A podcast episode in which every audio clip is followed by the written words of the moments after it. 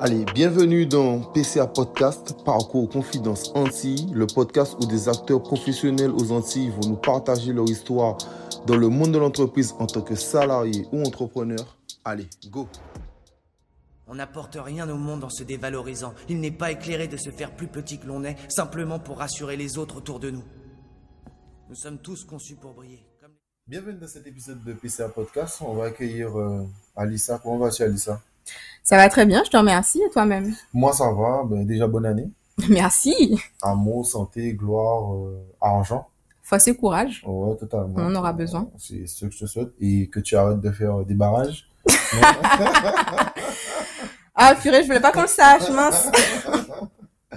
Bon, à, à part, à part cette petite blague, donc c'est seulement euh, content de te recevoir pour cette saison 3.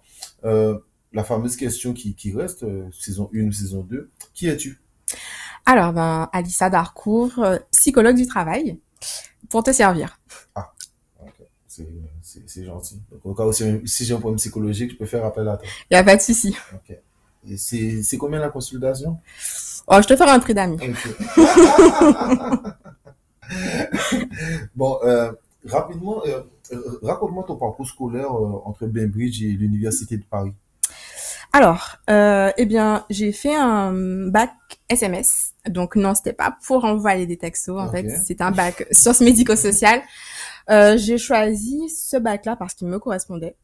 Il, euh, il alliait beaucoup euh, euh, tout ce qui était en lien avec euh, ben, déjà la biologie que j'aimais beaucoup, mais également tout ce qui était plutôt euh, axé sur le social. Une chose aussi que j'aimais beaucoup. Donc euh, j'ai fait mon bac SMS et ben voilà, hein, les, les années passent et à un moment, il faut aussi choisir euh, son objectif professionnel. Et donc, à ce moment-là, j'hésitais entre être assistante sociale ou euh, psychologue. Et c'est vrai qu'avec un bac, euh, puisque c'est un bac technologique, hein, le bac SMS, donc clairement, on te dit que, allez, tu vas arriver à la fac, tu vas galérer parce que t'as pas fait S, t'as pas fait ES. Et du coup, j'ai la chance de faire un, un stage euh, au CHU. Et là, je rencontre une psychologue. C'est à Chute Guadeloupe. Ouais, c'est à Chute Guadeloupe, en effet. Je rencontre une, une psy et puis je lui dis que moi, j'aimerais bien faire ce métier-là, mais qu'on me dit que je pourrais pas y arriver parce que j'ai fait un bac SMS et qu'en gros, je vais galérer à la fac. Donc, elle me, elle me rassure et puis elle me dit que non, non, euh, que voilà, j'ai j'ai toutes mes chances et, et d'y aller. C'est c'est euh, pour ça que c'est toujours important d'écouter des gens du métier pour voir. Exactement, parce qu'au final, on se fait des idées euh, et, et surtout notre société valorise beaucoup les bacs SES. Euh, c'est pas une fin en soi. Ce qui est important, c'est la motivation que t'as, la détermination. Si t'aimes pas ce que tu fais, tu seras nul. Tu peux avoir euh, un, bac SES. Si t'es naze, t'aimes pas ce que tu fais, tu vas pas y arriver. Par contre, si tu aimes ce que tu fais, tu peux euh, avoir un bac pro, ben tu vas y arriver. C'est la détermination qui, pour moi en tout cas, euh, change euh, change la donne. Et donc, euh, elle me convainc et je me lance. Et ben, clairement, je pense que j'avais fait le bon choix. Ok. Et c'est à ce moment-là que tu pars en France. Donc, à ce moment-là, en effet, je postule pour euh, l'université de Nanterre. Et donc, euh, ouais, je pars, je suis acceptée. Et donc, du coup, je pars euh, à tout juste 18 ans pour euh, donc suivre mon cursus. Comme, comme beaucoup de jeunes en, en, en Guadeloupe qui sont obligés de partir pour poursuivre leur étude. Au-delà de ça, comment tu as senti l'adaptation en France? Alors, au début, c'est vrai que c'est compliqué. Euh, donc déjà, euh, le climat, il fait froid. Moi, j'ai l'habitude de la chaleur. Et puis après, tu as aussi la mentalité. Donc, Nanterre, c'est vraiment en Ile-de-France. Donc, tu as tout le speed euh, des Parisiens. Euh, je connaissais quasiment personne. Donc, euh, tu dois t'installer, tu dois faire ta paperasse, puisque ma mère, euh, elle a dû rester en Guadeloupe, elle pouvait pas m'accompagner puisqu'elle bossait. Donc, comme une grande, j'ai fait mes papiers et donc euh, voilà, c'était un peu chaud quand tu vas dans les administrations, qu'on te recale parce que t'as pas un papier. Tu vas être au bout de ta vie. hein. Ça m'est arrivé de me retrouver à pleurer euh, dans le RER. tu vois vraiment en mode VDM, mais en même temps tu sais pourquoi t'es là. Donc euh, ouais, ouais, ça, je te jure. Mais tu sais pourquoi t'es là et donc euh, ben voilà, tu grandis aussi. euh, L'adaptation au début c'est compliqué. La première année universitaire, elle était, euh, elle était chaude parce que tu dois t'habituer au climat, tu dois t'habituer aux personnes. Mais au final, une fois que tu as passé la première année, après, euh, après ça va. Et puis j'adorais vraiment ce que j'apprenais. hein. J'étais passionnée, donc j'étais vraiment très motivée. Ok. Euh, moi, je voulais te poser la question, euh, comment tu as, comment décidé dans ta vie un jour je serai psychologue? Alors, euh, parce que déjà, j'ai toujours aimé aider les autres. J'avoue que ma mère m'a beaucoup influencée. Pourquoi? Parce qu'avec ma mère, je regardais énormément euh, d'émissions sur euh... ah non bah tu vois pas du tout. Plutôt des émissions sur la santé d'ailleurs on regardait beaucoup d'émissions sur la santé, sur le bien-être, et du coup, j'avoue que euh, aider les autres, c'est quelque chose qui pour moi était important. Je voulais que dans ma vie, je voulais faire un métier où je pourrais être utile aux autres, aider les autres, et euh, c'est pour ça en fait que j'ai choisi cette voie-là. Comme c'est aussi pour ça que d'ailleurs j'hésitais avec assistante sociale où on est toujours dans l'aide à l'autre. Ta, ta, première expérience, si je me trompe pas, on va dire première expérience au travail, c'est en tant qu'assistante administrative. comment ça se passe que et la vie d'étudiant, c'est une chose, la vie de, du travail, c'est autre chose. Alors, en fait, cette expérience, euh, elle a démarré lorsque donc je suis en troisième année de licence de psychologie. Donc, ben, il faut faire un stage et euh, ben là, je t'avoue que ben, j'avais un peu de mal à trouver un stage, quelqu'un qui m'accepte, parce que pareil, t'as pas de réseau, tu connais pas grand monde, donc tu galères. Et j'ai la chance en fait d'être acceptée dans un euh, un cabinet de recrutement donc du coup, euh, je me dis ok, chouette. Donc je fais ça durant mon mon année de de licence. Et euh, par la suite, donc arrivent les grandes vacances où je rentre en Guadeloupe me ressourcer comme je le faisais souvent. Et là, j'ai l'opportunité ben, de poursuivre en fait cette, activité durant mes, mes vacances euh, universitaires. Et donc du coup, euh, ben voilà, du coup, je passe du stage euh, qui se concrétise en un emploi saisonnier durant les vacances. Euh, étant donné que tu es une bonne citoyenne, tu fais un service civique au Resto du Cœur. Ça se passe comment? Alors, euh, ça se passe super bien. Je crois que c'est l'expérience humaine. Euh, bah, c'est la meilleure expérience que j'ai eue en termes de, de relations humaines, puisque là, en gros, j'accompagne euh, des personnes qui sont en chantier d'insertion professionnelle. Donc, euh, ben, au final, je suis vraiment euh, à leur côté genre j'avoue je suis plutôt une, écoute et je bosse en même temps qu'eux. Et en fait je rencontre des gens qui ont vécu dans la rue des gens qui ont eu des problèmes de toxicomanie des gens qui ont des parcours de vie euh, euh, extrêmement compliqués et en même temps des gens qui ont une humanité euh, extraordinaire. Et j'avoue que c'est une expérience qui m'a marquée parce que ce sont des personnes que je n'aurais jamais euh, rencontrées dans un autre cadre. Donc euh, j'ai beaucoup aimé parce que c'était vraiment une expérience humaine avec des gens vrais en fait Ouais, non, mais comme quoi, c'est c'est con. On peut, on peut vivre au même endroit, mais vraiment pas fréquenter. Euh, euh, en tout cas, ne pas voir certaines choses et pourtant, euh, c'est sous nos yeux, quoi. Euh, tu fais aussi un petit stage de RH pendant six mois. C'est ça. Alors, en fait, ça, c'est mon stage de fin d'année d'études. Euh, donc, il faut savoir que entre temps, donc, je souhaite me spécialiser en psychologie du travail, puisqu'en fait, en, quand tu es dans un cursus de psychologie, donc euh, on a euh, trois ans de licence où en fait euh, c'est un cursus qui est le, même en fait pour toutes les personnes qui souhaitent devenir psy. Et en fait, à partir du master 1, tu dois te spécialiser. Et moi, je j'opte en fait pour la psychologie du travail parce que les problématiques de chômage, euh, de, de, stress au travail, enfin tout ce qui découle en fait de, de l'environnement professionnel m'intéresse.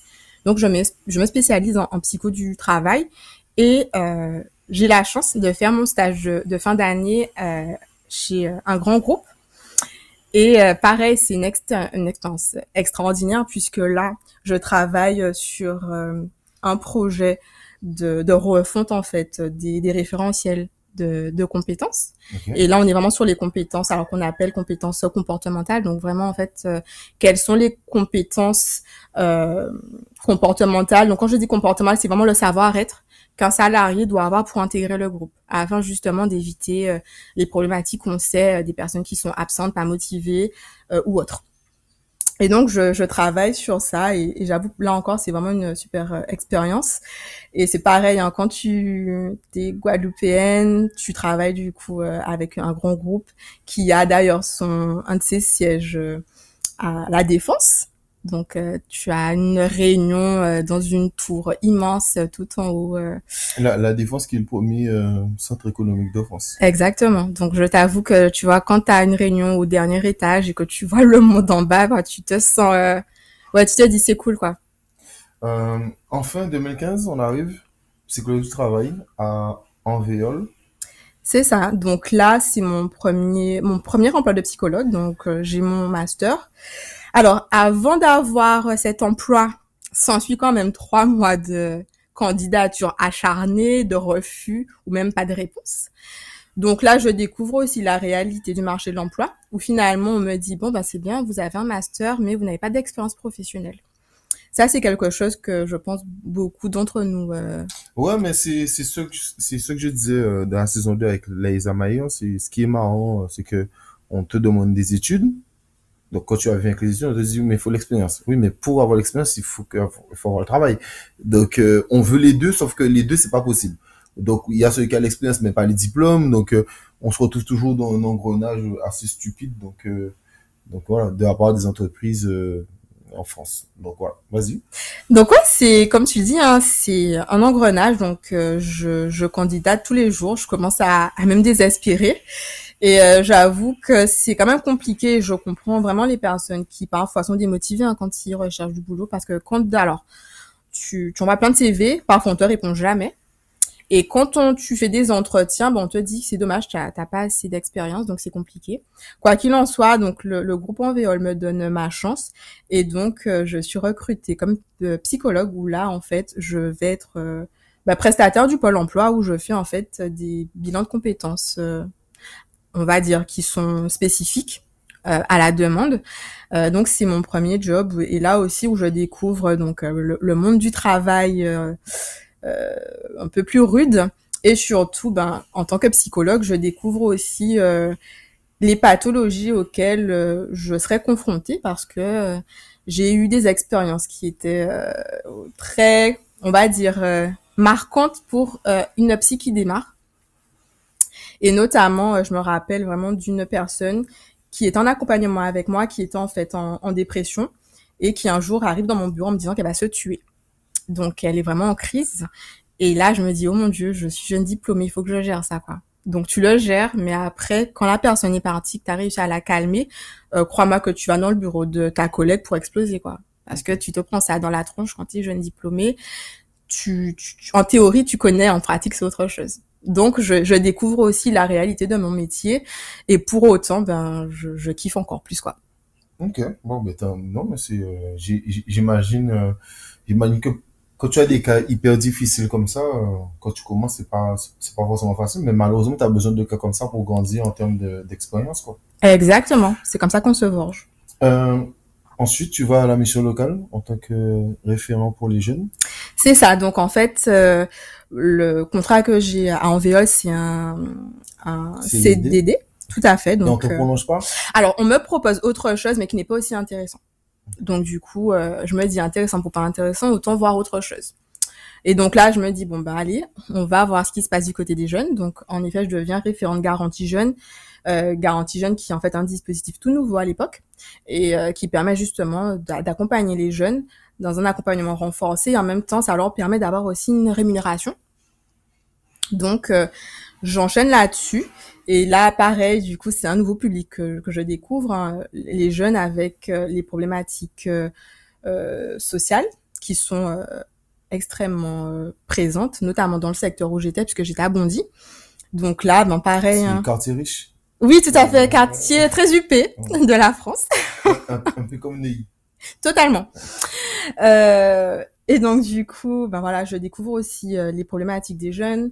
Je découvre, euh, pareil, euh, les difficultés sociales, l'exclusion des jeunes qui sont parfois mis à la rue par leurs parents, les jeunes qui ont des enfants, les jeunes qui sont dans la dans la drogue, parfois dans la délinquance, les, les repris de justice. Donc c'est un autre monde que je découvre et ça me permet également de découvrir aussi ben, l'insertion professionnelle et sociale. Non, mais c'est super intéressant. Euh, tu enchaînes euh, en tant que chargé d'orientation? C'est ça. Alors, euh, à la mission locale, donc c'était un poste qui était très intéressant. Néanmoins, on va dire que j'avais pas forcément la même vision que le, directeur en fait de la mission locale. Et puis pareil, hein, moi j'étais vraiment dans cette envie de toujours voir d'autres choses. Je suis quelqu'un de très curieux de nature. Donc, euh, j'ai la chance euh, d'être recrutée justement à l'université de Cergy-Pontoise, où là, je suis donc euh, chargée d'orientation. Et là, c'est un poste où clairement je m'épanouis pleinement parce que j'ai des responsabilités, parce que du coup, je reviens aussi plus au centre de mon cœur de métier qui est la psychologie. Donc là, je fais énormément euh, d'orientation professionnelle. J'accompagne vraiment les jeunes dans leur prise de décision, dans leur choix.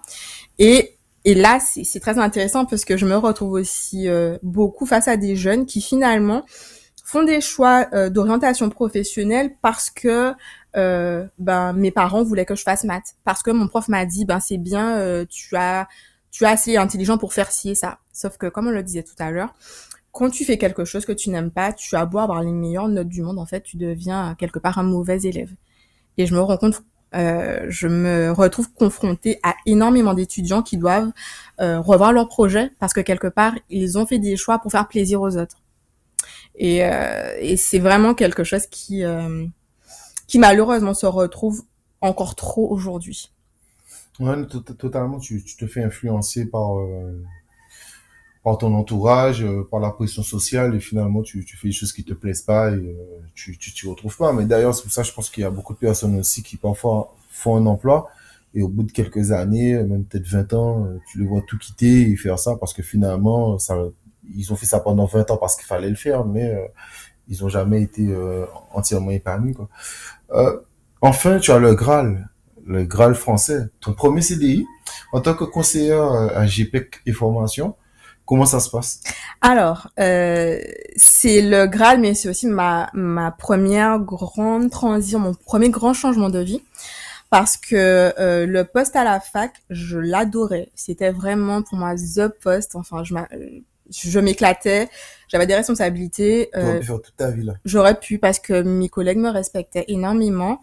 Euh, J'accompagnais euh, des personnes sur leurs projets, je gérais euh, des, euh, des forums, enfin bref, c'est un poste juste génial. Sauf que euh, vient un moment cette question du retour au pays. Et donc là, mon conjoint souhaite rentrer. Et pour le coup, il arrive à avoir sa mutation. Et donc, ben moi, je suis. Euh, J'avoue que c'est une décision qui était quand même compliquée pour moi parce que j'étais pas forcément prête à faire ce, ce retour. Mais finalement, tout s'accélère et puis j'ai quand même envie de retrouver ma famille. Donc, je me dis, OK, avant de, de rentrer, il faut quand même que j'ai un job.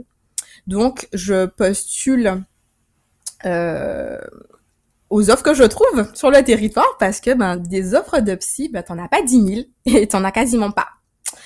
Donc, je me dis, OK, j'ai pas de poste de psy, qu'est-ce que je fais? Donc, finalement... Et t'as pas forcément de filon. Et j'ai pas de filon. Exactement. Donc j'ai quand même mes, mes, relations, mes potes de la Guadeloupe, mais j'ai pas de filon, je connais pas le marché sur le territoire. Et pour moi, il est hors de question de rentrer en Guadeloupe sans un job. Et je trouve justement cette annonce pour un poste de conseiller euh, en formation et en gestion prévisionnelle des emplois et des compétences. Et je me dis, allez, pourquoi pas? C'est un nouveau challenge et puis c'est un autre monde que tu vas découvrir, donc vas-y. Donc finalement, je passe mes entretiens à distance. Ça se passe bien, on me donne le poste et donc quand j'arrive en Guadeloupe, ben, j'enchaîne avec euh, ce premier emploi. Malheureusement, ça se passe pas vraiment comme je l'espère, donc les débuts sont extrêmement compliqués. Euh, au bout de deux jours, euh, j'ai quasiment envie d'arrêter, hein, clairement. Donc ma responsable de l'époque me convainc de poursuivre. Et là, je me dis, ok, franchement, retour aux Antilles euh, fracassant, mais dans le mauvais sens euh, de la chose, c'est compliqué pour moi. Je dois me réadapter au fonctionnement déjà en local, parce que ben, quand tu commences ta vie professionnelle en métropole, tu adoptes en fait les codes de là-bas, mais ici, les codes sont quand même différents, donc euh, j'ai vraiment pour moi tout à apprendre. Et surtout, voilà, je me pose plein de questions et je me dis, est-ce que j'ai fait le bon choix de revenir aux Antilles? Finalement, ben voilà, je, je, reste quand même sur ce poste-là et puis je fais mon petit trou, ça se passe bien, j'apprends énormément de choses et ce qui est euh, particulièrement intéressant sur ce poste, c'est que je suis vraiment au contact des entreprises. Donc, je découvre vraiment le tissu euh, euh, économique local et euh, je me fais énormément de réseaux aussi. Ok. Euh, tu deviens psychologue de travail indépendante en 2018 comment ça se passe cette transition de salarié à allez, j'ai envie d'être indépendant Alors, il faut savoir que même si le poste final, euh, ben, je, comment dire, je, je, je, le prends en main, c'est pas mon cœur de métier. Donc, euh, je crois qu'au bout de, alors à peine une année, hein, je commence à me dire que non, là, je peux pas me tirer dans un poste qui ne correspond pas à mes attentes. Et surtout, ben, j'ai un master en psycho du travail, c'est pas pour rien, parce que c'est vraiment le métier que je veux faire et que j'aime. Donc là, euh, bah, je me dis bon, soit tu trouves un autre poste de psychologue, et là encore, ben, je me retrouve face au fait qu'il n'y a pas d'offre, ou soit je crée mon activité. Et, et c'est vrai que euh, je, n'en pouvais plus vraiment d'être sur ce poste, même si ça se passait bien au final. Euh, J'avais vraiment envie de, de retrouver mon métier qui me manquait affreusement. Et donc, euh, soutenue par mon conjoint, je fais le choix de, ben de, de, de casser mon, mon, CDI et de vivre ma vie euh, d'indépendante. Et, euh, et franchement, au final, c'est un choix que je regrette pas parce que c'était, je crois, la meilleure décision euh, la meilleure décision, la meilleure chose à faire. Sachant que tu es toujours indépendante. Sachant que je suis toujours indépendante aujourd'hui. Euh, et ce qui est vraiment assez cool, enfin en tout cas moi de mon expérience, c'est que dès que, euh, avant même que je le sois en fait, je rencontre déjà des gens qui veulent travailler avec moi. Et, et aussi, hein, les gens ne savent pas à quoi ça sert un psychologue du travail. Donc, euh, quand j'explique en fait euh, comment je, on peut travailler avec un psy, les gens ils se disent mais en fait c'est cool et on veut bosser avec moi. Donc ça, ça démarre comme ça. Et euh, j'ai une, une, anecdote assez intéressante parce que euh, dans cette dans cette transition et ce changement, donc je me dis bon, il faut quand même que je me fasse du réseau parce que tu es indépendant, ben ma chère amie, il faut te faire une clientèle. Totalement. Et euh, ben je vais au spot parce que le spot euh, c'est the place to be pour euh, les indépendants du moment. Donc je me dis bon ben ça serait cool d'aller voir ce qui se passe là-bas. Et là je rencontre le gérant qui est fermé depuis? Qui est fermé depuis à malheureusement, ça c'était euh, ouais. C'est triste, mais voilà, c'est en tout cas le spot a fait que j'ai rencontré en fait mon premier client là-bas. Et donc je rencontre le gérant de, du spot, euh, Jordan, euh, à l'époque, et je lui dis que je suis psychologue. Et il me dit, bah écoute, c'est cool parce que justement je parlais avec un, un gars qui, qui est au spot et il me dit qu'il cherche un, un psy. Donc il me dit, mais attends, je te le présente. Donc moi, j'avoue que je suis assez impressionnée. Je sais pas quoi dire à la base. Je suis juste passée prendre des infos. Et en fait, on me présente à quelqu'un qui pourrait être mon potentiel client. Et puis finalement, je discute avec cette personne et euh, ben tout de suite, ça match et on collabore. Donc pour pas citer, euh, Yannick Jotam de Fils Homme Conseil. Et c'est mon premier client et c'est quelqu'un avec qui, ben voilà, on bosse encore ensemble euh, jusqu'aujourd'hui. Donc comme quoi, la collaboration, euh, c'est très bien passé. Ça s'est super bien passé et c'est vrai que dans mon parcours, j'ai plein d'anecdotes comme celle-ci où finalement, euh, je rencontre des futurs collaborateurs, mais à des endroits euh, plus qu'improbables. non, mais je, je comprends tout à fait. Tu sais, j'ai vu aussi que tu as, tu as le côté euh, formatrice. Est-ce que tu veux aussi m'en parler? Oui, alors il faut savoir que euh, je fais de la formation également et ça c'est euh, grâce à une collaboratrice que j'ai rencontrée et devine où c'était? Chez l'esthéticienne. toujours des anecdotes. Toujours des anecdotes et des rencontres improbables mais qui au final perdurent. Et donc avec cette collaboratrice qui elle en fait euh, a une entité qui qui se situe en Martinique, euh, elle me propose en fait de gérer euh, l'antenne Guadeloupe de sa structure. Donc j'accepte. Et euh, donc avec elle, on développe beaucoup en Guadeloupe le bilan de compétences, et notamment pour la fonction publique hospitalière. Et également la dimension formation. Donc je fais des formations sur les risques psychosociaux, la gestion de conflits, la gestion du stress. Et ben, tout récemment, je suis, j'ai eu le certificat de formatrice en processus de communication. Donc, euh, je t'en parlerai après. Si tu es sage.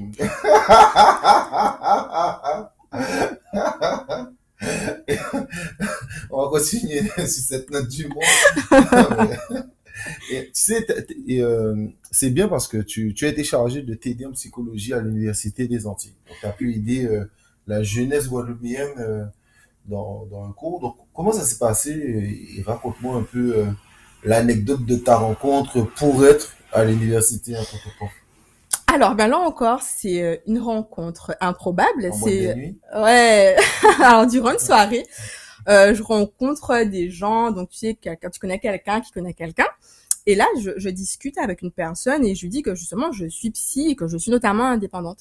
Et là, cette personne, elle me dit que ben, elle, elle, bosse à, à Fouillol et que justement, il cherche euh, un psy pour faire des TD. Et vu que moi, euh, voilà, j'aime la nouveauté, ben évidemment, je dis oui. Et c'est comme ça que je me retrouve à être chargée de euh, euh, à Fouillol, et notamment pour l'UFR STAPS. Donc, on pourrait se dire, mais attends, STAPS, ils font de la psycho? c'est pour ceux qui font le sport. Exactement. Eh ben si, si, ils font, ils font de la psycho. Totalement. Donc, attention à ceux qui veulent faire un cursus STAPS, il y a aussi de la psycho. Hein. Okay. Bah après, euh, attention surtout si, si ton toi comme professeur. Alors, malheureusement là, j'y suis plus. Mais euh, non, non, je. Donc à ce moment-là, je, je, je, conseille. Des... Eh, mes étudiants qui fait bien, donc euh, non, ça se passe super bien. Dans la joie et la bonne humeur. euh, 2015, entre 2015 et 2019, tu nous as raconté un peu toutes tes anecdotes, comment ça s'est passé, le fait que tu as créé ton entreprise, etc. Mais finalement, tu reviens tu, en fait, tu continues de ta lancée, mais tu reviens dans le salariat en tant que psychologue de travail, mais au Pôle emploi Guadeloupe.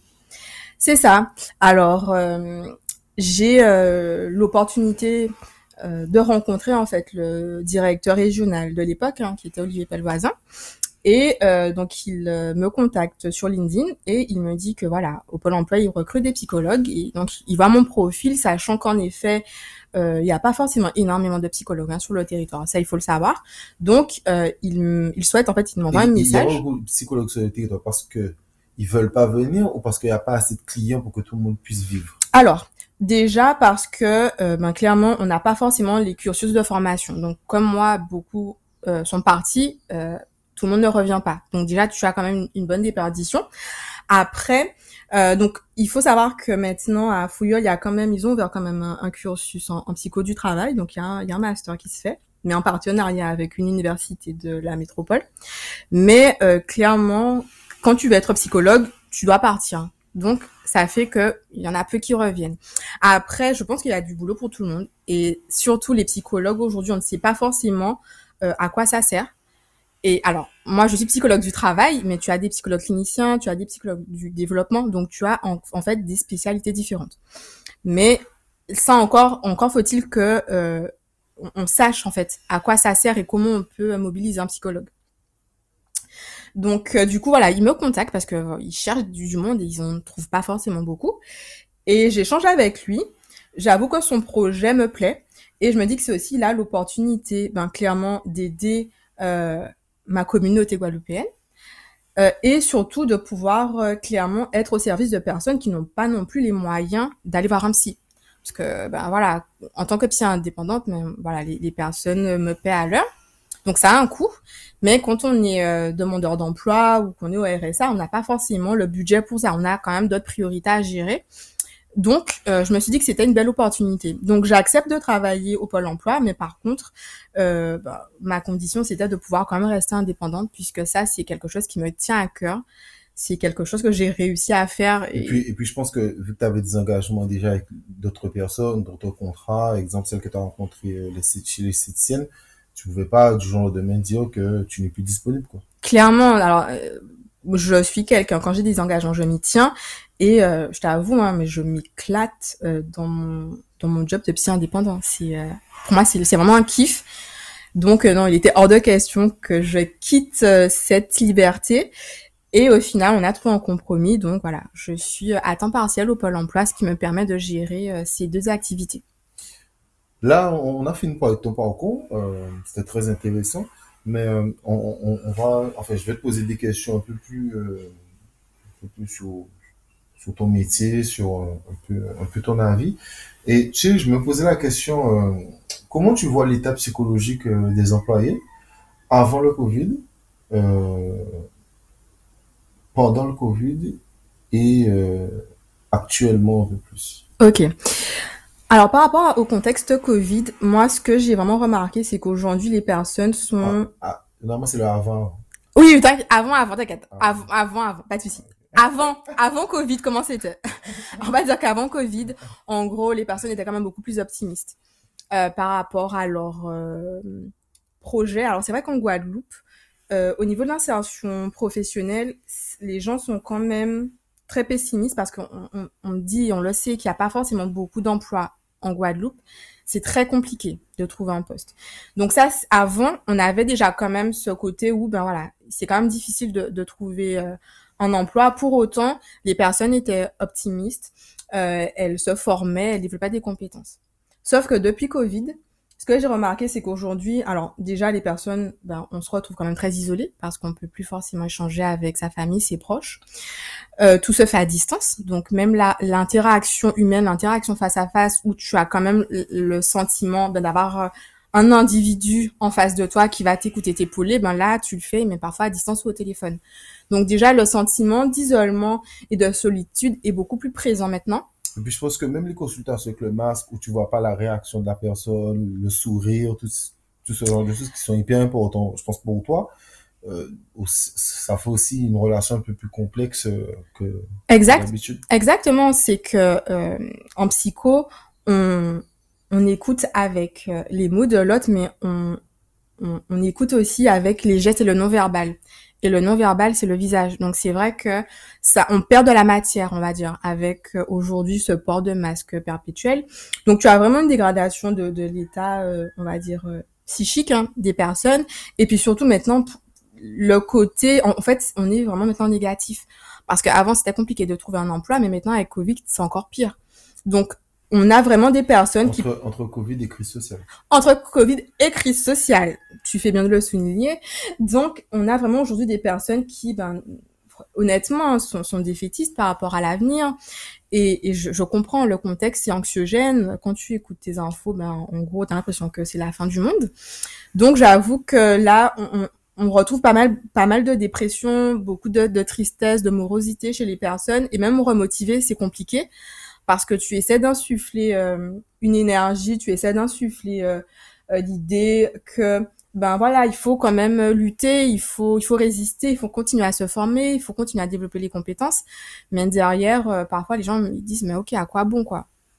Donc il y a vraiment cette détérioration de euh, de la santé mentale. Clairement, on peut parler de ça, des personnes euh, qui qui voient pas la, qui ne voit pas la fin en fait de ça, sachant que tu as aussi des personnes qui étaient en emploi qui se retrouvent au chômage parce que les entreprises ferment, parce que ben voilà, euh, dans certaines activités professionnelles, ben ça tourne plus, le tourisme, euh, le monde de la nuit, etc. Donc tu te retrouves avec des personnes qui avaient un métier et qui le perdent aussi du jour au lendemain. Donc c'est quand même très compliqué de se remobiliser, de se remotiver dans un contexte euh, comme celui-ci, sachant que vient se rajouter également les obligations vaccinales où là, tu as des personnes qui parfois euh, bah, sont dans cette idée de qu'est-ce que je fais? J'aime mon métier. Malheureusement, on m'oblige à et je ne veux pas me soumettre à cette obligation. Donc, qu'est-ce que je fais? Est-ce que je, je reste suspendu Est-ce que je change de métier? Pourquoi? Donc, il y a énormément de, de, questionnements en fait en ce moment. Moi, c'est vraiment ce que je vois. Ok. Euh, en fait, demain, on parlera de, en fait, de l'avenir et, et, comment tu vois les choses par rapport à, à toute cette situation. Mais euh, toujours dans le cadre de ton travail, euh, euh, qu'est-ce que tu penses de la PNL Alors, la PNL, j'en ai beaucoup entendu parler, hein, et c'est vrai qu'aujourd'hui, tout le monde connaît la PNL. Mon avis est que je n'ai pas forcément d'avis. Pourquoi? Je t'explique. Euh, c'est pas forcément un modèle que j'ai étudié. Je sais qu'il y a quand même de bons retours dessus, mais euh, j'aime pas parler de ce que je ne connais pas. Après, dans la mouvance de la PNL, je suis devenue formatrice en process communication parce qu'on est toujours sur comment je communique au mieux avec l'autre. Donc, euh, l'idée reste globalement la même. C'est euh, comment, je, quelle posture je vais adopter face à une personne qui a tel type de profil, tel type de personnalité. Donc, l'idée, c'est vraiment d'aller toujours sur une meilleure communication, sachant que euh, que ce soit dans le cadre personnel, que ce soit dans le cadre professionnel, euh, mieux communiquer, c'est déjà diminuer les, risques de conflit, c'est diminuer les, malentendus et clairement, c'est aussi une meilleure collaboration. Donc, en, soi, je, je vais peut-être rejoindre euh, la PNL, mais voilà, moi, je suis, euh, je, moi, ce que je connais, c'est la process.com. Donc, je peux te parler de process.com, mais pas PNL. Tu as passé cette formation en alors, c'est une formation que euh, j'ai fait à distance parce que justement, vu euh, la crise sanitaire qu'on connaît, à la base, je, je devais la faire, euh, comment dire, en présentiel. Et finalement, bon, c'est en fait, ce sont des formateurs de la métropole, mais qui viennent en Guadeloupe. Donc finalement, ils ont fait une session à distance. Et ce qui est cool, c'est qu'au final, je me suis retrouvée avec des gens de la Guadeloupe, de la Martinique, des gens qui euh, étaient euh, en métropole également, donc des, des gens euh, d'un peu partout. Donc ça s'est fait comme ça. Et moi, c'est un modèle que j'affectionne beaucoup parce que déjà, il est très prisé au niveau RH. Parce que un manager qui sait communiquer euh, avec ses collaborateurs, ben, pour moi, c'est euh, quelque part un bon manager. Tu, tu, tu, tu penses qu'un manager peut apprendre à communiquer d'une formation ou tu penses que c'est plus inné Alors, je pense que certaines personnes ont des facilités à communiquer. Néanmoins, tout s'apprend. Et je pense qu'en effet, on peut apprendre à mieux communiquer. Ça veut pas dire qu'on sait pas faire. Ça veut dire en tout cas que, alors, moi, je prends toujours l'exemple du modèle process commun. On a chacun et chacune une manière de communiquer préférentielle. Et l'idée, c'est de savoir, eh bien voilà, moi je suis avec euh, quelqu'un qui a telle manière de communiquer préférentielle, eh bien je vais m'adapter à sa manière de communiquer. Donc tu vois, tu as des personnes qui, elles, ces questions-réponses, donc je te pose une question, tu me, tu, tu me réponds direct. Par contre, si tu en face de toi quelqu'un qui, euh, tu lui poses une question et que ben derrière elle va commencer à te parler de la pluie et du beau temps, tu vois, ça va peut-être t'agacer. C'est pas parce que la personne elle est mauvaise, c'est parce que elle, son type de communication préférentielle, c'est pas le tien. C'est pas le question-réponse, tu vois. Donc, ça permet simplement d'identifier comment moi je communique. Donc, si je sais déjà comment moi je communique, je, je suis déjà plus apte à, à quelque part m'adapter à l'autre et à me dire que tout le monde ne communique pas comme moi. Et ça permet aussi de, ça te donne aussi des clés pour identifier comment la personne en face de toi elle communique. Et comme ça, tu peux t'adapter et avoir une communication qui est beaucoup plus fluide et moins frustrante. Et ça évite aussi euh, des conflits inutiles, ça évite euh, des, des, des remarques aussi parfois déplacées. Donc, euh, c'est vraiment un, un, outil que j'affectionne énormément. Dans quel sens? Alors, dans le sens où je peux te faire une blague, mais si toi t'es pas du style à, à, prendre les blagues, ben voilà quoi. Je sais qu'au boulot, ben avec toi, je c'est pas avec toi que je vais blaguer. Par contre, je sais que j'ai un collègue, lui, euh, avant qu'il se mette, euh, comment dire, avant qu'il se mette, euh, qu'il se concentre, qu'il se concentre en tout cas sur une réunion qu'on a à faire. Je sais que lui, pour le détendre, on fait deux trois blagues et ça passe. Je sais que l'autre collaboratrice en face, elle, il faut plutôt que ben je me je lui demande quand même comment elle va, comment elle se sent, tu vois. Donc être sur un, un, ton un peu plus euh, empathique, on va dire. Tu vois, j'ai des gens où je sais que eux quand ils arrivent, c'est on y va direct, on n'a pas le temps pour le blabla. Et tout ça en fait, ce sont plein de types de communication de personnes en fait qu'on a autour de nous, mais on ne sait pas l'identifier. Et donc du coup, on va se dire ah ben euh, voilà un tel, euh, tu vois, il arrive au boulot, il te dit même pas un bonjour, il est déjà en mode on y va ok dit mais on va comprendre qui voilà c'est pas c'est pas la méchanceté c'est que c'est comme ça c'est sa manière de, communiquer sa manière préférentielle. Tu vois? Non mais c'est super intéressant. Euh, tu, as parlé tout à l'heure que c'est normal tu es aux Antilles. Donc on parlait de la manière dont les gens vivaient avant le Covid pendant le Covid et un peu, un peu plus actuellement. Tu parles beaucoup de le fait que les gens sont hyper négatifs hyper anxieux. Mais est-ce qu'il y a des modèles pour toi euh, dont on devrait s'inspirer pour aider euh, mieux au travail? Alors, pour juste... Ou, en tout cas des actions tous les jours à faire euh, qui pourraient améliorer le quotidien des, des travailleurs. Bien sûr. Alors, euh, je vais pas forcément parler de modèles, mais je vais surtout parler d'actions à faire. Euh, c'est vrai que euh, bon, le contexte est très lourd et naturellement quand on est au boulot, c'est pas tout le temps la joie. Néanmoins, ce qui est important, c'est déjà de s'écouter. Donc s'écouter, c'est quoi? C'est euh, ben, savoir quand il faut que je prenne euh, euh, quelques vacances. Donc pas être acharné parce que parfois on est tellement centré sur le boulot, la charge de travail que au final on se rend pas compte que nous-mêmes on n'est pas forcément au top de notre forme. Donc ça apprendra à s'écouter. Après pareil, les employeurs peuvent, peuvent aussi mettre en place des actions pour la qualité du travail. Donc comment je fais pour que mon salarié il se sente bien dans son cadre professionnel? Donc tu peux agir en effet euh, sur plein de petites choses comme avoir ne serait-ce que une salle de repos, peut-être euh, offrir un sas euh, d'échange, d'écoute à tes collaborateurs. C'est aussi optimiser ton organisation du travail, faire en sorte que les choses soient bien organisées, mieux rodées. Il y a plein de choses en fait qu'on peut faire pour justement améliorer le quotidien d'un salarié. C'est peut-être mettre même tu vois des outils numériques Qu'est-ce que tu penses des modèles américains, des grosses entreprises comme Google ou Apple, où il y a le côté où euh, tu peux dormir euh, l'après-midi, ou euh, où il y a même des entreprises, exemple, qui n'ont pas d'horaire. Les gens viennent à l'heure qu'ils veulent, ils partent à l'heure qu'ils veulent. Donc, qu'est-ce que tu penses un peu de ça? Alors moi, je trouve que ce sont des modèles qui sont assez intéressants parce que clairement, sur tu peux rester toute une journée au boulot, ça veut pas dire que tu seras efficace euh, et opérationnel pendant 7 heures d'affilée. Ça, c'est c'est faux, clairement. Euh, par contre, moi, je trouve que c'est intéressant parce que justement, là, dans ce genre de modèle, eh ben, le salarié euh, s'écoute en fait. Donc, il sait que ben là, il a besoin de faire euh, une micro-sieste, il a besoin d'un temps de repos, il a besoin de décompresser. Donc, il a un sas pour le faire. Mais derrière, il reprend son activité et je pense que ça aide à être beaucoup plus efficace. Parce qu'une fois que tu t'es reposé, une fois que voilà, tu as eu un petit moment ludique, on va dire, peut-être que tu es plus apte aussi à te reconcentrer sur ta tâche plutôt que d'être devant ton ordi euh, à te dire purée il faut que je fasse ça ça ça. Euh, à un moment tu lâches en fait. Donc je pense que c'est illusoire de croire qu'un salarié euh, sur une journée de 7 heures est efficace durant 7 heures. C'est faux. Parfois on, déconnecte parfois on a besoin de ben tu vois les temps post-café etc pour juste se ressourcer se vider la tête et se recentrer et moi, j'ai travaillé dans des entreprises où justement, ben, tu avais des coins repos, où tu avais des énormes poufs et tu pouvais en fait euh, faire des micro-siestes ou te détendre. Je pense que c'est important. Et euh, c'est super intéressant de ta part. Est-ce que les entreprises antillaises euh, le font? Alors, certaines entreprises antillaises euh, commencent à s'intéresser à ça, commencent à s'intéresser à la qualité de vie au travail. alors, pour moi, ce sont souvent les grandes entreprises qui ont peut-être le temps de se pencher sur ce, sur ce type de problématique. Totalement. Voilà, parce qu'une petite structure, elle est dans le jus. Euh, il faut être rentable, il faut survivre. Donc, non pas forcément ce recul. Et, puis, c'est une autre manière de manager. C'est beaucoup plus familial. Euh, généralement, quand c'est une petite structure, tout le monde se connaît beaucoup plus. On parle beaucoup plus de notre vie. Mais quand tu as déjà, t'es déjà 100 employés, même 50, c'est déjà différent. Quand tu as déjà plusieurs sites à gérer, c'est encore différent. Mais c'est vrai que les petites structures, pas qu'elles en ont pas besoin, mais euh, c'est vraiment autre chose. Alors c'est différent.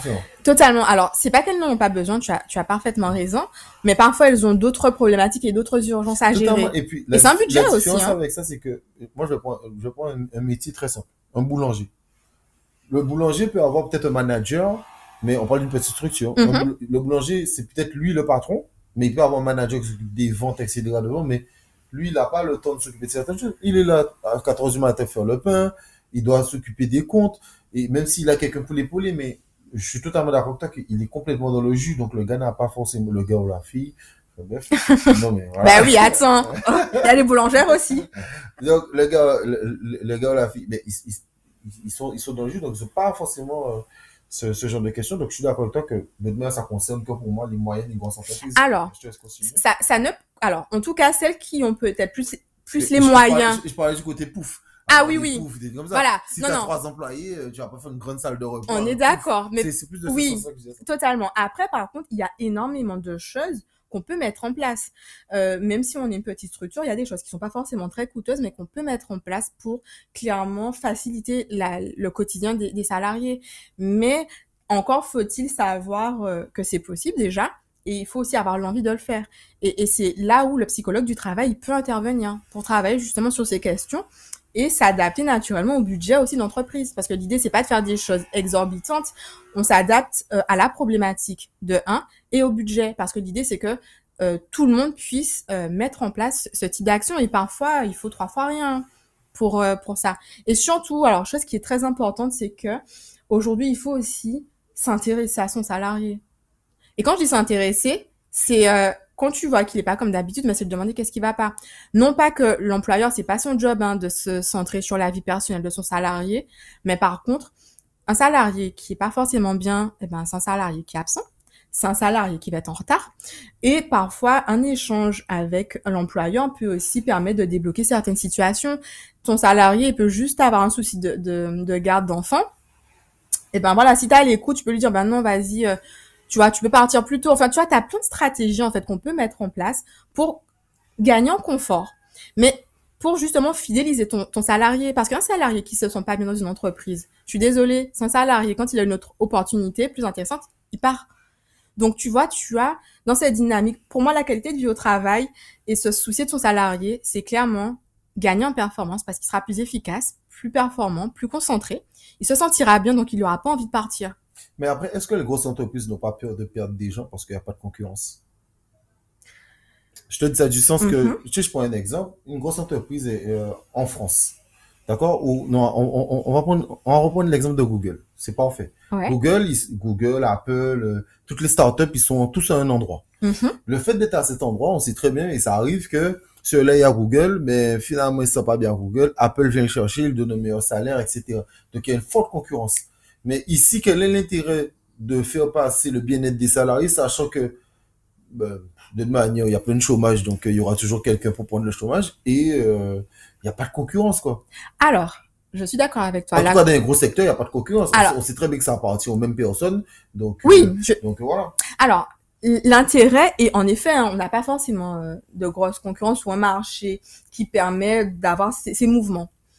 Mais en tout cas, je vais te dire, hein, malgré, ce que, malgré ça, je connais des entreprises qui se font dépouiller de leurs salariés.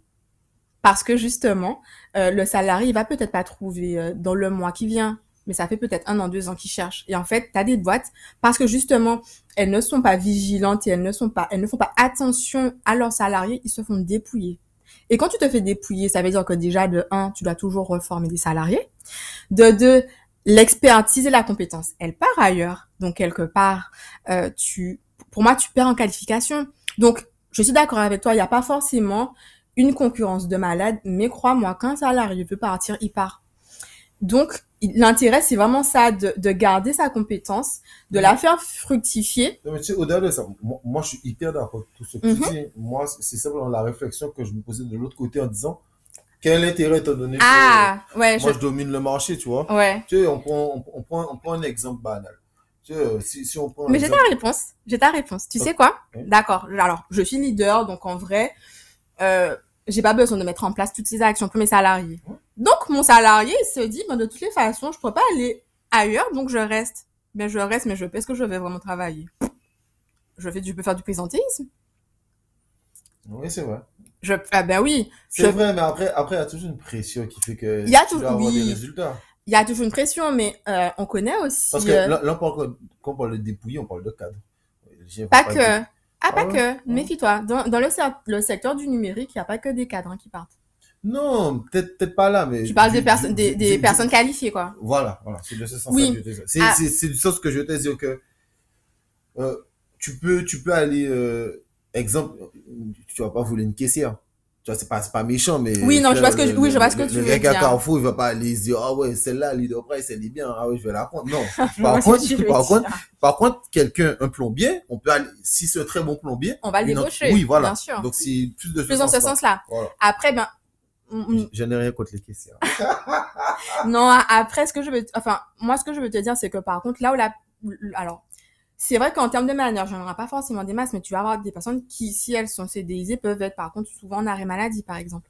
En fait, le, truc, c'est que tu vas avoir, et donc, si la personne est souvent en arrêt maladie, tu devras souvent remplacer. Donc, c'est, tu vois, donc, en, vrai, hein, pour moi, quand tu es un bon chef d'entreprise, et que malgré tout, ton but reste quand même de faire tourner ta boîte et de pas perdre d'argent, en vrai, si tu réfléchis bien, ça te coûte moins d'argent de chouchouter tes salariés que de toujours devoir pallier parce que tu as des salariés qui sont en arrêt maladie, qui sont euh, absents, qui sont souvent en retard.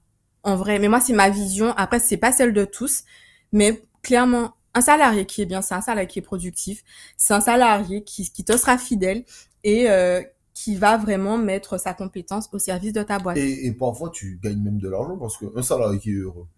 euh, moi, je prends l'exemple de ma mère. euh, elle me racontait une anecdote où, à l'époque, elle, elle est comptable. Et tu sais, euh, son, son employeur, tous les matins, elle amène le petit-déj. Ouais, et, sympa. et quand, et quand le midi, il dit, mais qu'est-ce que tu veux manger? Il, a- il allait chercher le repas, tout ça. Ben, elle commençait à 8h et terminait à 20h. Ah, tu vois Voilà. Et parce parce que tu te sens tellement bien, soi-disant. C'est ça. Mais t'es tellement productif, t'es là, C'est tu, tu fais les choses. Et puis tu t'investis. Parce que ton, ton, ton travail, il est reconnu parce qu'on respecte ce que tu fais et qu'on te respecte en tant qu'individu. Et pour moi, tant que les employeurs n'auront pas compris ça, ben, ils passeront à côté de, déjà d'une expansion pour eux, mais également de, de plein d'autres choses. J'ai vu que tu as fait euh, une longue interview de 1 minute et 27 secondes pour RCI, où euh, tu parlais de sujets euh, assez, euh, assez sérieux d'ailleurs, et tu parlais de l'intégration des personnes avec un handicap. Alors euh, oui, en effet.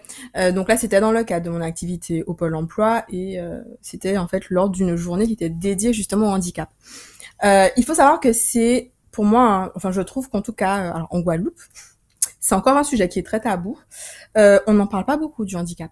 Et il faut savoir qu'il y a énormément de personnes qui sont alors en situation de handicap. Tu, tu penses quoi? En famille, qu'on qu'on n'en parle pas assez? En famille, je pense que globalement, on n'en parle pas. Globalement. Même en famille, est-ce que... Alors, déjà, euh, dire à une personne qu'elle est en situation de handicap, c'est déjà compliqué. Parce que dans la tête des gens, être handicapé, c'est... Euh, je, il me manque un membre. Il me manque... euh, euh, je, je ne peux pas marcher, il me manque un bras, une jambe. Et en fait, on se rend compte que tu as quasiment 80% des handicaps qui sont invisibles. Euh, tu as la dyslexie, tu as euh, également les, les troubles euh, lombaires, les douleurs lombaires, etc. Tu as énormément de maladies en fait qui peuvent être reconnues comme maladies euh, professionnelles, on va dire, et donc euh, quelque part qui vont avoir cette reconnaissance de, de handicap. Mais pour autant, soit on ne sait pas que c'est possible, soit on refuse euh, de, de s'entendre dire qu'on est en situation de handicap. Et j'insiste sur le mot situation de handicap parce qu'une personne n'est pas handicapée. C'est une, c'est dans un contexte où tu vas avoir une difficulté. J'ai n'importe quoi. Hein. Si euh, euh, moi tu me demandes de, de faire un gâteau alors que j'en ai jamais fait, ben, je me retrouve dans une situation de handicap. Mhm. tu, tu, tu vois à peu près. Oui, non, mais je vois Donc en fait c'est pour te dire que c'est une situation en fait qui met la personne en difficulté. Oui, mais la dyslexie, c'est pas une situation. Ben, la dyslexie, tu es en situation de handicap Si, parce que tu, tu vas être en situation de handicap lorsque, par exemple, tu auras besoin de lire ou d'écrire.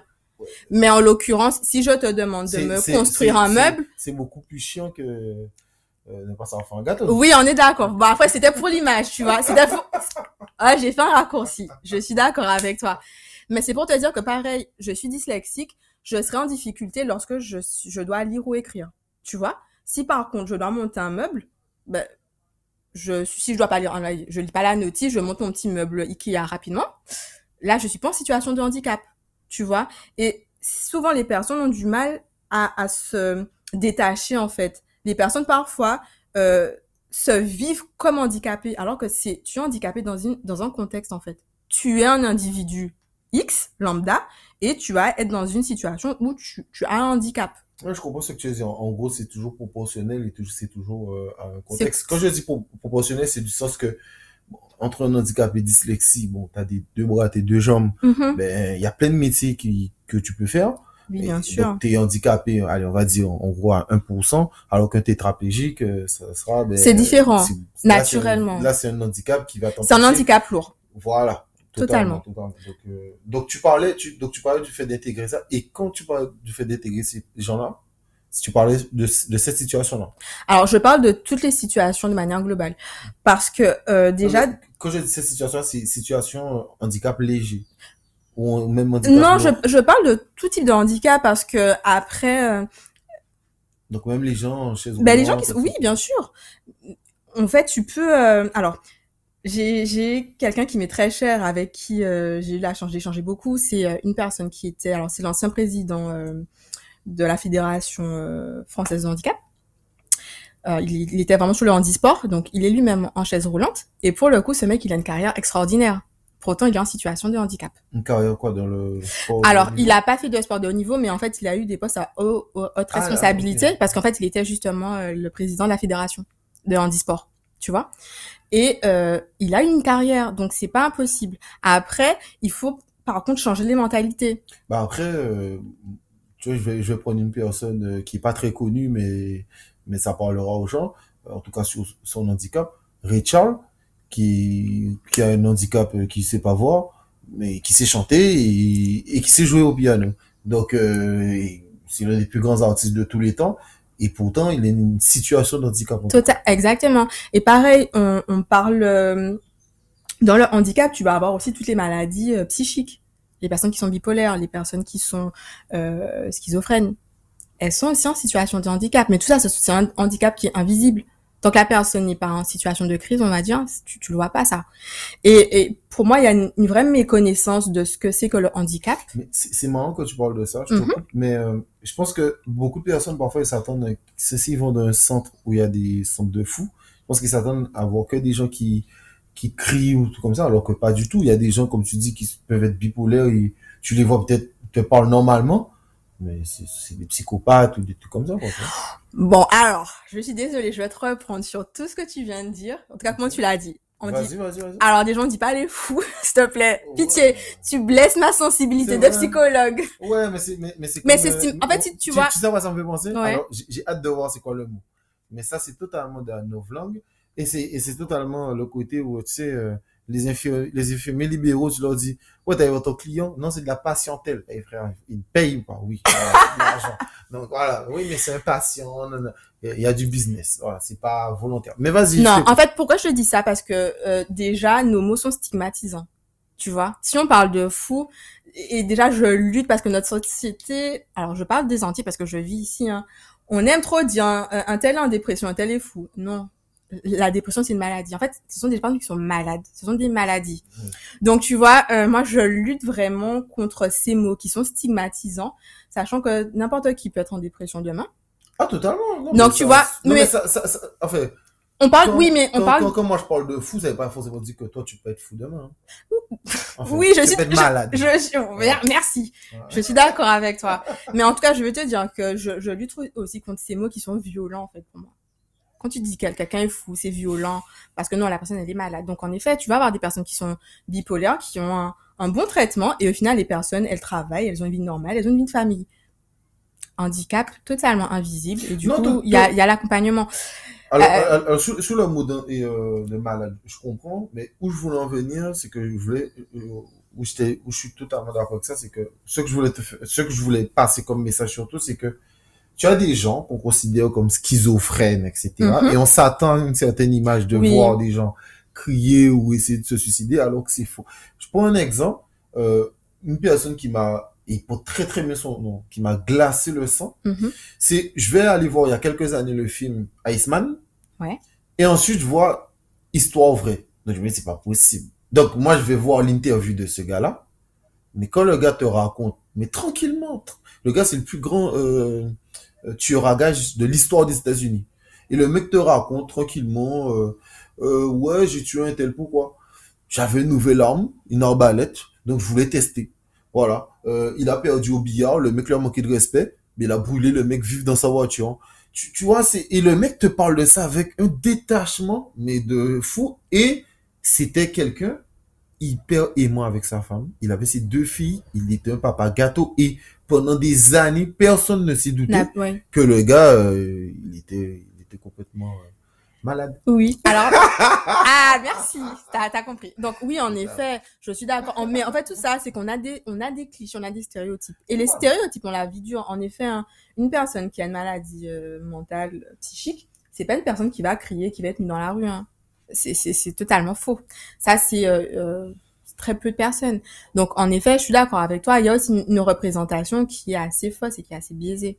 Et tu vois, pour moi, tout ça, ça, ça prouve que on n'est pas assez informé, qu'on ne sait pas et qu'on se fait une image qui est fausse. Et on se fait une image bah, parce que c'est ce qu'on voit à la télé, parce que c'est ce qu'on voit dans les films. Mais les films, c'est pas la vraie vie. Et, et pour en revenir justement sur l'importance que moi j'accorde à, à cette question du handicap, Et de que leur insertion. et de l'insertion totalement, c'est qu'aujourd'hui, il y a une méconnaissance des, des, des entreprises déjà de ce que c'est, de comment on peut intégrer un- une personne qui est en Ouais, mais situation non, de plus, handicap. fait du business. Mais tu peux faire du business avec une personne. Tu peux faire du business. Alors, quand tu, ok, euh, tu es chef d'entreprise, tu, tu, tu recrutes quelqu'un, tu recrutes quelqu'un de compétent, Oui. même si la personne est en chaise roulante. Qu'est-ce que tu recherches? Ah non, non mais, non, mais sur ça, je suis d'accord. Mais par contre, l'entrepreneur, non, mais moi, sincèrement, ça me dérange pas. Mais moi, je me mets à la place Ouais. à la place d'une autre personne et Ouais. qui peut se dire, ouais, mais frère, peut-être la personne a tout le temps des problèmes de santé, tout ça, pff, j'ai pas envie.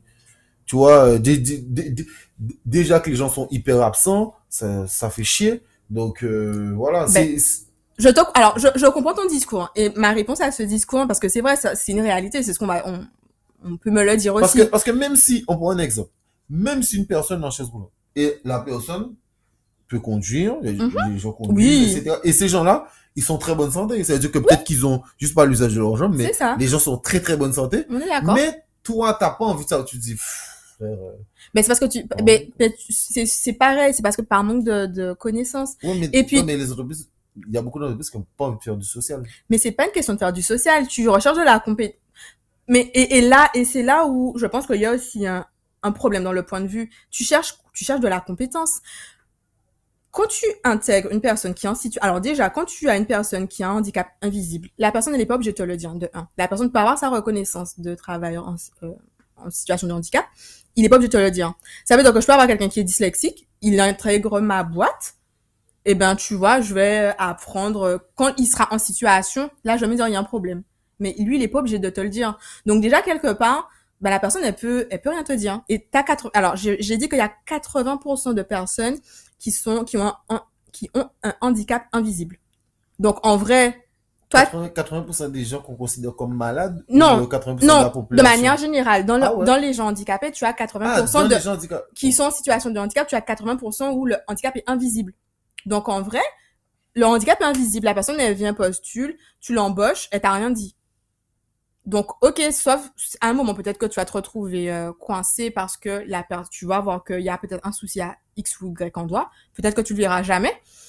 Mais le truc, c'est que quand tu, peux embaucher quelqu'un en situation de handicap, tu peux aménager ton poste. il y a des dispositifs qui te permettent justement d'aménager le poste pour que justement, tu me parles d'absentéisme et de problèmes pour justement ne pas te retrouver confronté à ça parce que tu auras accompagné le salarié dans son embauche. Je suis d'accord. Et c'est pas faire du social, c'est je recrute de la compétence. Totalement, mais eux, peut-être qu'ils auront l'impression de faire du social. C'est plus de ce sens-là que je dis ça. Même si moi je suis totalement d'accord, et on a pris l'exemple de oui. Charles, t'as Stevie Wonder aussi. Oui, tu en as, euh, t'as, t'as, t'as, plein d'autres. T'as plein de personnes qui ont, qui ont. Mais c'est parce que, mais c'est pas, pour moi, c'est un manque de, pour moi, c'est un manque de connaissances parce que c'est, ce sont des sujets dont on ne parle pas. Peut-être un manque aussi d'empathie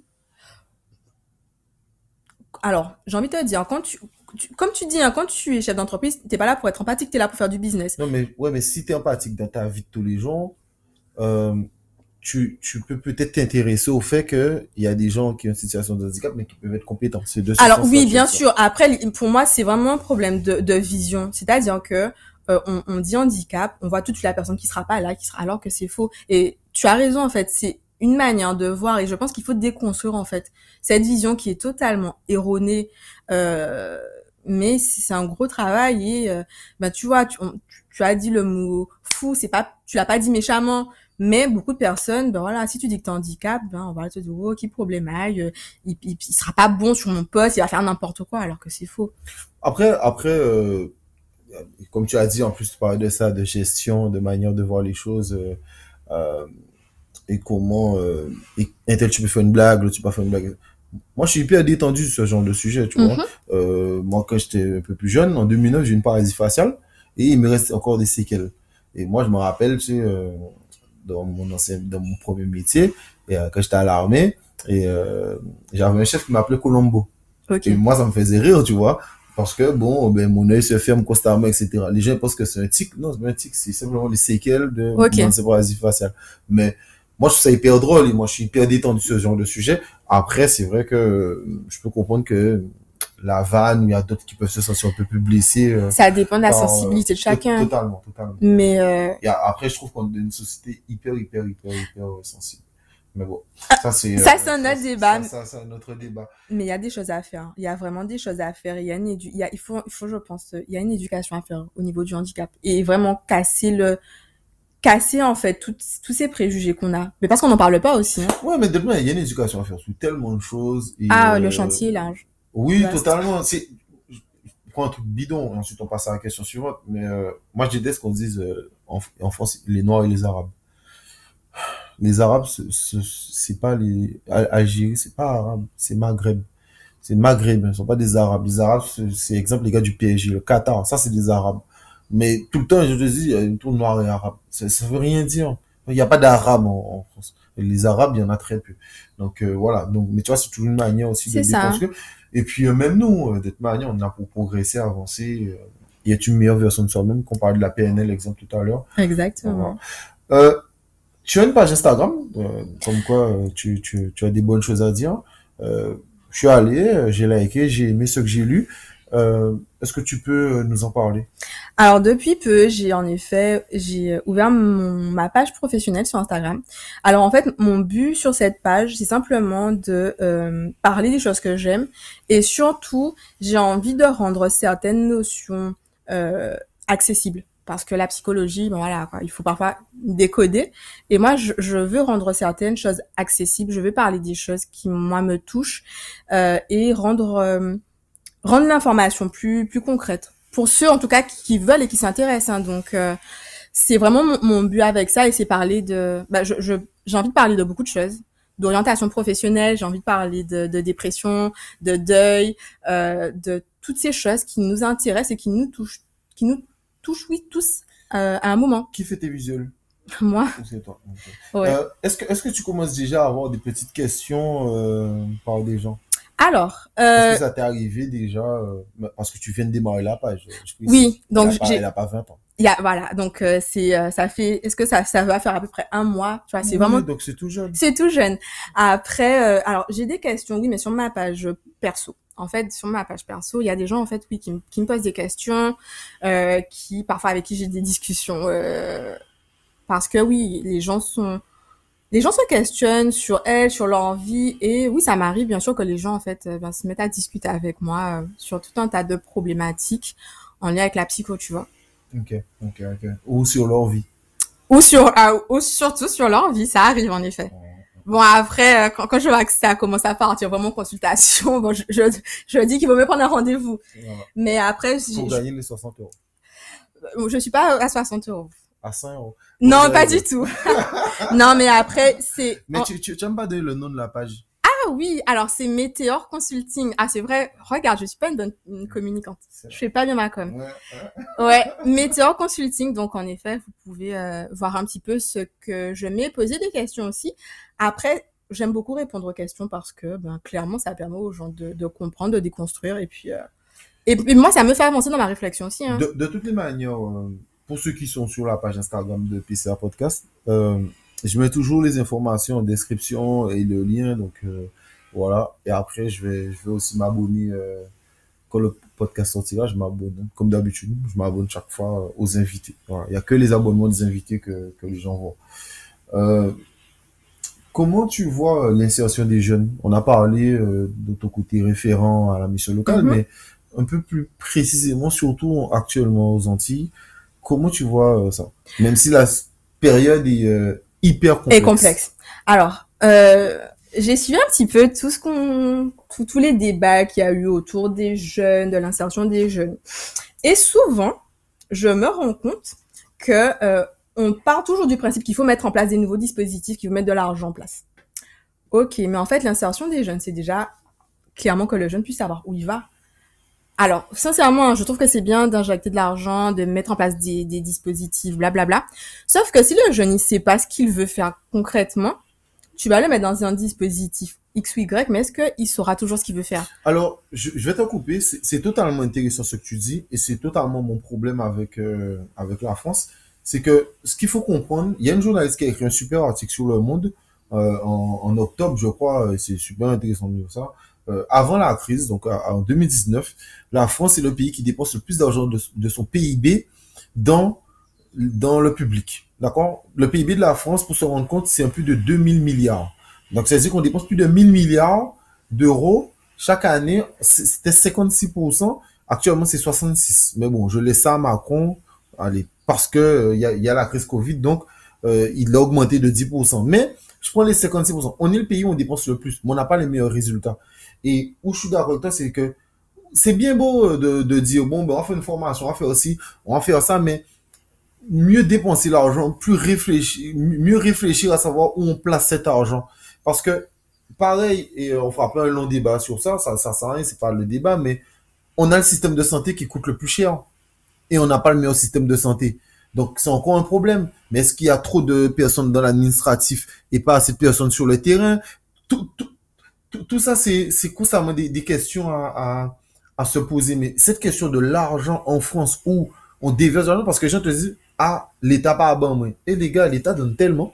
L'État donne énormément d'argent, sauf que l'argent est très, très, très, très, très mal utilisé en France. Vas-y, continue. Et euh, bah, je, je, te rejoins assez. En fait, l'idée, c'est que oui, les dispositifs, c'est bien, euh, c'est même très bien, mais pour moi, il faut aller au cœur du sujet et au cœur du problème. Et le cœur du problème, c'est quoi? C'est qu'un jeune, s'il n'a pas travaillé sur son projet d'insertion professionnelle, mais vraiment, hein, quand je te dis, c'est vraiment le travail de bout en bout, Ok, on va lui proposer une formation, il va la faire et puis après il va se dire ah mais en fait ça bon j'aime pas trop. Alors il va aller à droite, à gauche. Si tu prends pas ton temps pour te poser et réfléchir à vraiment qu'est-ce que tu veux faire de manière très concrète, tu t'en sors pas. Et c'est là où où je trouve qu'en effet, on parle beaucoup d'insertion des jeunes, mais avant d'aller sur le côté formation, il y a déjà le côté orientation.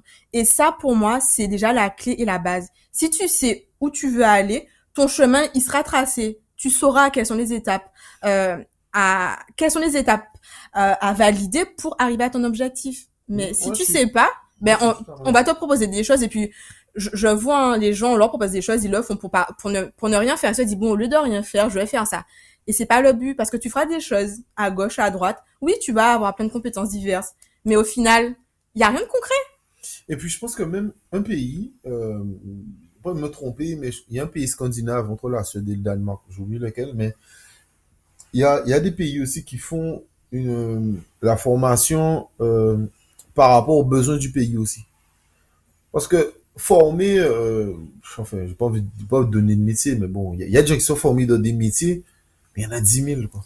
Alors, Il y en a 10 000 et les gens ne trouvent pas. Alors qu'il y a des métiers en France qui sont bloqués. Exemple, actuellement, le numéro clausus pour être médecin ou alors les places pour être infirmier ou être soignant, c'est toujours un peu compliqué alors qu'il en manque. Tout le temps, on te dit, il en, il en manque, il en manque, il en manque. Donc, pourquoi pas plus former des gens qui veulent être formés dans cette, dans ça? Et exemple, injecter plus d'argent de ce côté que donner de l'argent dans des filières, euh, voilà quoi, euh, qui, qui ont pas forcément d'avenir. Alors pour toi, alors pour euh, précision, il faut savoir que euh, je, je parle du territoire en Guadeloupe. hein. Il y a quand même des actions qui sont mises en place pour essayer de former quand même sur les métiers d'avenir. On parle beaucoup euh, de former sur les métiers de la mer, euh, tout ce qui est euh, euh, agriculture, enfin etc. Le problème de certains métiers, c'est qu'ils sont pas du tout glamour. Alors quand je dis glamour, c'est qu'en fait, ben, le- les jeunes publics ne s'intéressent pas à ces métiers-là. Et là encore, il y a vraiment un travail à faire pour justement valoriser ces métiers, qui sont des métiers où en effet, il peut y avoir de l'insertion. Mais, que, Mais personne en face. Et le pays. Est-ce qu'ils connaissent le métier? Ben c'est ce que je te dis justement. C'est pour ça qu'il y a aussi un gros travail pour euh, ben, mieux connaître en fait les, les métiers qui sont à leur disposition et pas faire pour faire, mais faire parce qu'on se dit ah ben j'ai pas pensé à ça, mais moi j'ai des affinités, des intérêts pour l'agriculture, pour euh, la mer, donc ça peut être euh, une bonne voie pour moi. Et, et d'ailleurs je tiens à du coup saluer ton podcast parce que final c'est aussi ça quelque part ce que tu fais, c'est mettre en avant des métiers, c'est faire découvrir aussi des métiers et je pense que ça c'est primordial. Trop de jeunes euh, se font une idée d'un métier et euh, ils vont et au final ils se rendent compte que c'est pas ce qu'ils voulaient parce qu'en fait ben, tu t'es pas renseigné, t'as pas regardé la réalité du métier, t'as pas regardé ce qu'il fallait et tu, tu fais une formation pour au final te dire ben non c'est pas ce que je veux. T'as perdu du temps. mais, mais moi, je conseille aux jeunes. Moi, une fois, mon cousin, il, me parlait d'un métier. Moi, je lui ai dit, moi, je te conseille, va te présenter dans une entreprise qui fait ce que tu fais, de faire un stage gratuit, là, d'une semaine, et tu vois comment ça se passe, et t'es au plus près du terrain, tout simplement. Et ben c'est exactement ça. Alors là ce que t'as dit ça me met en joie parce que c'est trop ça. Quand tu vises un métier qui t'intéresse eh bien clairement, tu vas à la rencontre des professionnels, tu le questionnes sur son parcours, sur les avantages du métier, les inconvénients, euh, et surtout, bah, si tu as l'opportunité de faire un stage, eh ben tu vas, tu te confrontes à la réalité de ce métier-là, et si à la fin ça te plaît toujours, vas-y. Mais au moins tu sais où tu mets les pieds. Et tu sais de quoi tu parles, parce que les études, c'est bien. Bien sûr, il faut, il faut des études. Mais les études, ça fait pas tout. Et Ça fait pas tout, en par effet. rapport au réel. euh, tu vois, exemple, euh, quand la femme vient te dire que ça va pas, la première fois, tu as pas monté ton master. Parce qu'elle s'en fout. non, mais, tu vois, moi, je veux te dire que, ben, il fallait le gérer. Et si tu sais pas le gérer, et on voit, euh, on voit plein de personnes qui ont des diplômes, mais qui sont pas douées euh, pour ce qu'ils font de toute manière, Parce que ce sont des parfois les personnes en fait, elles, elles vont suivre un cursus et tu es déjà lancé dedans. Tu te dis bon ben est-ce que final je fais marche arrière, j'y suis déjà, j'y vais? Euh, mais c'est pas forcément le métier qui me passionnait. Parce que moi par exemple je voulais être, euh, j'ai n'importe quoi. hein. Moi je voulais être euh, pâtissier.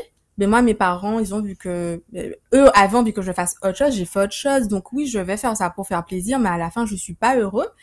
Et euh, je me retrouve ben, quelque part bloquée dans un métier qui me convient pas. Et va et c'est vrai que c'est difficile pour un adulte de se dire je, je change de profession même si ça se fait de plus en plus. Et c'est vrai que moi mon métier c'est aussi d'accompagner les personnes vers ces transitions professionnelles de redécouvrir ce qu'ils veulent vraiment et au final les gens ils sont épanouis mais c'est difficile de se dire à 40 ans je change de métier je repars pour de la formation C'est vrai. Surtout quand tu as l'habitude de gagner de l'argent. C'est ça. Mais par contre, c'est pas impossible et ça se fait.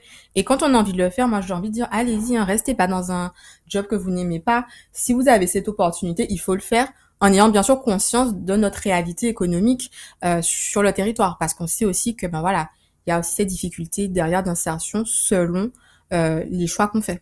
Ouais, je te remercie pour, euh, pour, pour, ton avis sur ça. Euh, on va passer aux, deux dernières questions. C'est quoi ta vision sur euh, ton métier actuellement?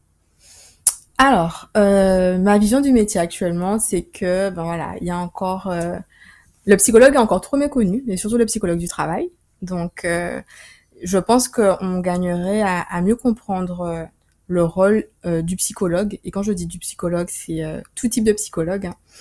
Euh, donc, euh, en tout cas, pour moi, ça reste un métier d'avenir. Aujourd'hui, euh, même par rapport au contexte, on voit que les personnes ont de plus en plus besoin de, de soutien euh, pour ben, clairement relever les, les, défis de la vie. Et on sait qu'en ce moment, ils sont nombreux. Donc, ça reste un métier où, où les gens ont besoin de nous. Les gens ont besoin de trouver du réconfort, ont besoin d'écoute. Et ouais, moi, je, pour moi, ça reste un, un métier d'avenir et on a besoin de psychologues. Et non, parce que c'est vrai que moi, je voyais le psychologue, euh, t'es assis sur une boquette et, euh, et je... racontes ta vie, quoi. Et la personne, et le psychologue hoche la tête. Ah. non, c'est, c'est une, une, image qui est erronée. En tout cas, alors moi, je parle de ma pratique à moi. Euh, non, l'idée, c'est... C'est bien parce que déjà, tu expliquais la différence entre tous les psychologues. C'est ça. Non, c'est, c'est, sincèrement, c'est top. Et plus globalement, ta vision sur euh, ta Guadeloupe Ma vision sur la Guadeloupe, euh, je, non, je reste... ta, Guadeloupe. Alors, ma Guadeloupe, oui, la mienne. Eh, c'est pas la tienne, c'est la mienne. Okay. Voilà. Il y, a, y, a eu un slogan qui m'est passé en tête un instant. je vais pas te dire lequel. Bref. Ça, euh... ça c'est du racisme. Moi, je pas comme du racisme. Oh, mais non. Alors, ma, ma Guadeloupe à moi, euh, je reste très optimiste parce que en Guadeloupe, euh, on a de la compétence. Foute-nous ni compétence. Les Guadeloupéens sont compétents. Euh, J'espère aussi que tous ces Guadeloupéens qui, partent eh ben, reviendront aussi pour pouvoir nous faire bénéficier de leurs compétences. On a beaucoup à faire. Et je pense que les nouvelles générations ont cette envie de prendre les choses en main, d'apporter euh, et de faire rayonner la Guadeloupe. Donc, euh, je reste très optimiste parce qu'on a tellement, tellement à faire et on a tellement de personnes compétentes que je ne peux que voir un avenir radieux pour la Guadeloupe. Ah ouais. Donc, dans combien de temps?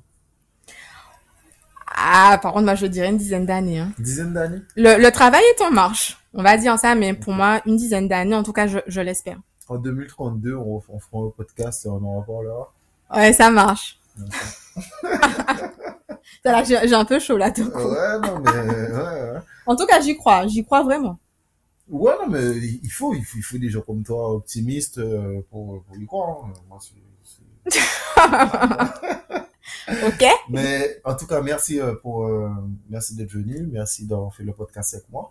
C'était super intéressant, j'ai beaucoup appris. Et euh, comme j'ai dit, je mettrai les informations sur PCA Podcast afin qu'on puisse suivre ton travail. Je vais le suivre de toutes les manières au quotidien, chaque fois que tu vas publier, etc., ou tu feras des événements. Comme j'ai toujours, l'important est de faire le podcast, mais de surtout continuer à suivre les invités, parce que ben, aujourd'hui tu peux être là, demain tu peux être autre part. Euh, je prends l'exemple, euh, hier, euh, le jour où on enregistre le podcast, en janvier, hier, il y a Manon qui est passé sur le podcast, qui est barmaid et qui est entrepreneur, qui part en France. Donc, dans quelques jours. Et donc, elle, elle part pour peut-être mieux revenir, comme, comme elle l'a expliqué, mais voilà, je l'ai publié. Et pourtant, elle fait partie de la première saison. Donc, elles aussi, je crois, en avril. Donc, euh, voilà. Mais on continue, mais on continue, euh, on continue à la suivre, on continue à regarder euh, comment ça se passe. Donc voilà, super intéressant interview et puis voilà. Ben en tout cas, merci à toi pour l'accueil et j'étais ravie d'être de l'autre côté et de me raconter ce qui est rare. non, mais c'est, mais, mais, il le fallait de toutes les manières et puis c'est, c'est bien de voir des jeunes essayer de, de porter, enfin, je sais pas si on peut te dire que t'es jeune. Mais... Ah Je vais pas relever ça. C'était petit. C'était très petit, en plus on la.